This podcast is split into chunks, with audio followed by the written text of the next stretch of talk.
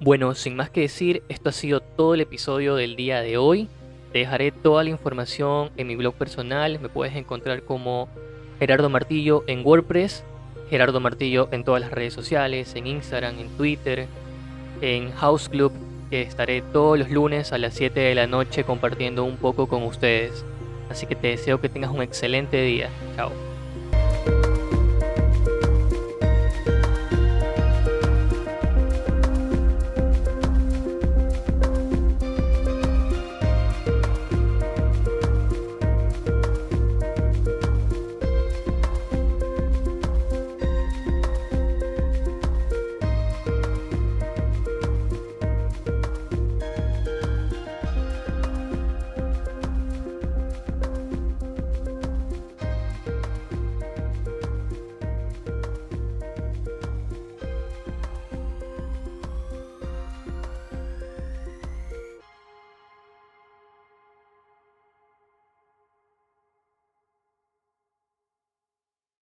El día de hoy vengo a hablarles sobre el síndrome de abstinencia, especialmente el síndrome de abstinencia en una de las drogas más letales y legalmente consumidas en el mundo, el tabaco.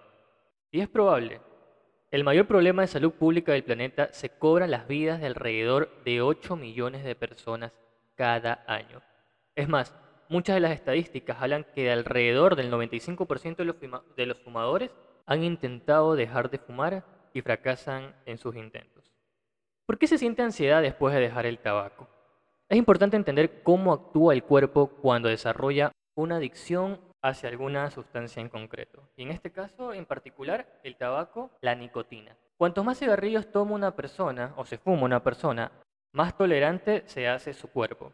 El tabaco está lleno de sustancias tóxicas, igual que el alcohol, igual que la marihuana, igual que la cocaína por lo que el cuerpo intenta defenderse de este ataque como si fuese un veneno del que se tratase, ¿no? Y lo es, realmente lo es. El cuerpo se va haciendo mejor cada vez en proteger de los ataques químicos del veneno del tabaco. Entonces, el fumador nota cada vez menos efectos y necesita fumar más y con más frecuencia para sentir lo mismo. Llega un punto en el que el cuerpo se ha acostumbrado tanto a la dosis constante de la nicotina que lo busca. Y a eso es lo que llamamos el síndrome de abstinencia el conjunto de síntomas físicos y psicológicos que aparecen cuando una persona interrumpe su consumo de una sustancia adictiva. ¿Cómo funciona el síndrome de abstinencia del tabaco? El síndrome de abstinencia de la nicotina es parecido a esa sensación de, de hambre insaciable. Cuando nuestro cuerpo detecta niveles bajos de glucosa en la sangre, nos avisa inmediatamente las sensaciones de hambre que se necesita para buscar comida. El hambre es desagradable precisamente para motivarnos a movernos y buscar comida y si el hambre fuese placentera, todos nosotros habríamos muerto por desnutrición hace miles de años.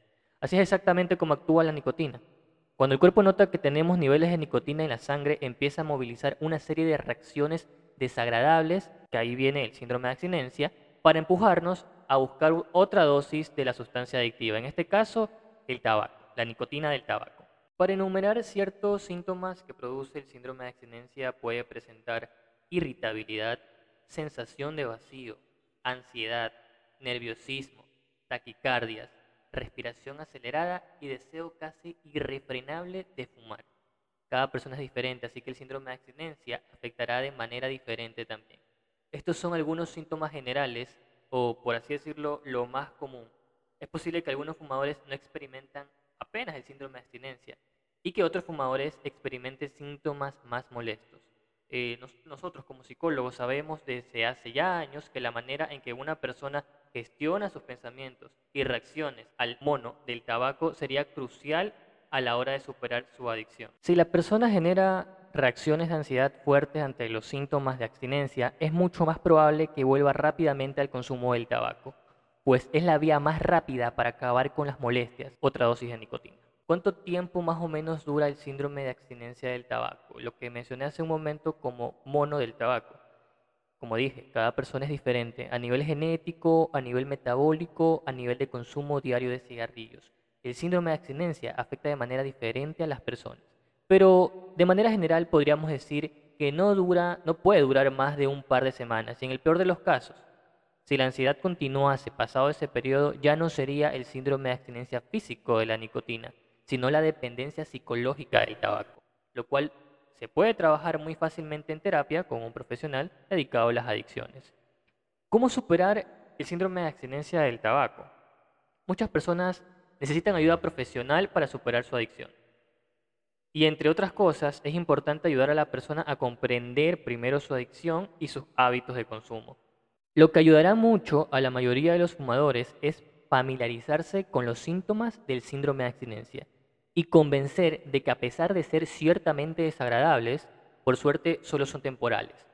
Mucha gente tiene miedo a que dure para siempre y ese es uno de los falsos mitos que mantienen a muchos fumadores maltratando su salud durante varios años, sin atreverse a dejar de fumar o sin pedir ayuda para aquello. Aquí te voy a dejar cinco consejos que te pueden ser de mucha utilidad para calmar la ansiedad por fumar. El primero, como le mencioné hace un momento, familiarizarte con los síntomas de abstinencia. La mayoría de las cosas que nos hacen sentir ansiedad son más poderosas en nuestra mente que en la realidad. Es decir, cuando una persona elabora un mapa de sus sensaciones físicas y emocionales ante un determinado estímulo, le será mucho más fácil ponerlo todo en perspectiva y modificar sus errores. Segundo, comprender la ansiedad y el pensamiento, las sensaciones que se manifiestan en ti en la, abstinencia. Mucha gente desconoce los mecanismos subyacentes del estrés y la ansiedad. Sin darse cuenta, puede incluso intensificar los síntomas de la ansiedad. Tercero, practicar técnicas de relajación. Un profesional formado en adicciones podrá sugerir técnicas y herramientas adaptadas a la persona. Lo más habitual es que incluso practiquen ciertas técnicas en consulta para que la persona sepa exactamente qué hacer si se encuentra en una situación con alto riesgo de recaída.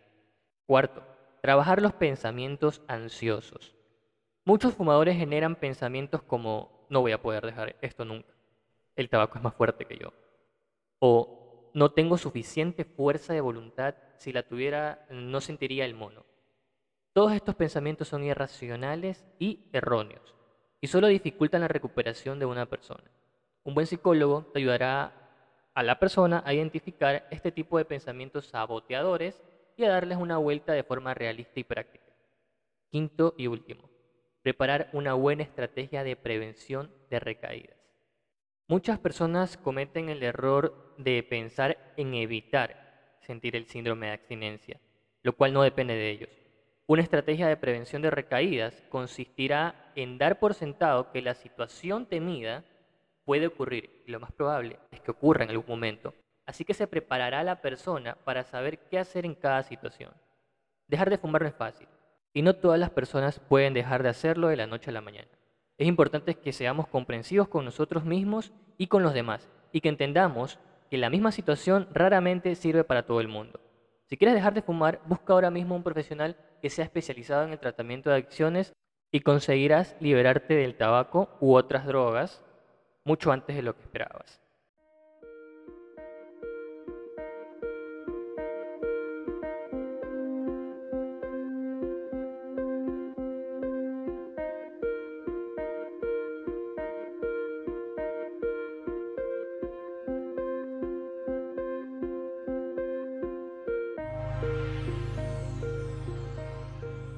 Hola, ¿qué tal a todos? Mi nombre es Gerardo Martillo y te doy la bienvenida a un episodio más de Un día como hoy.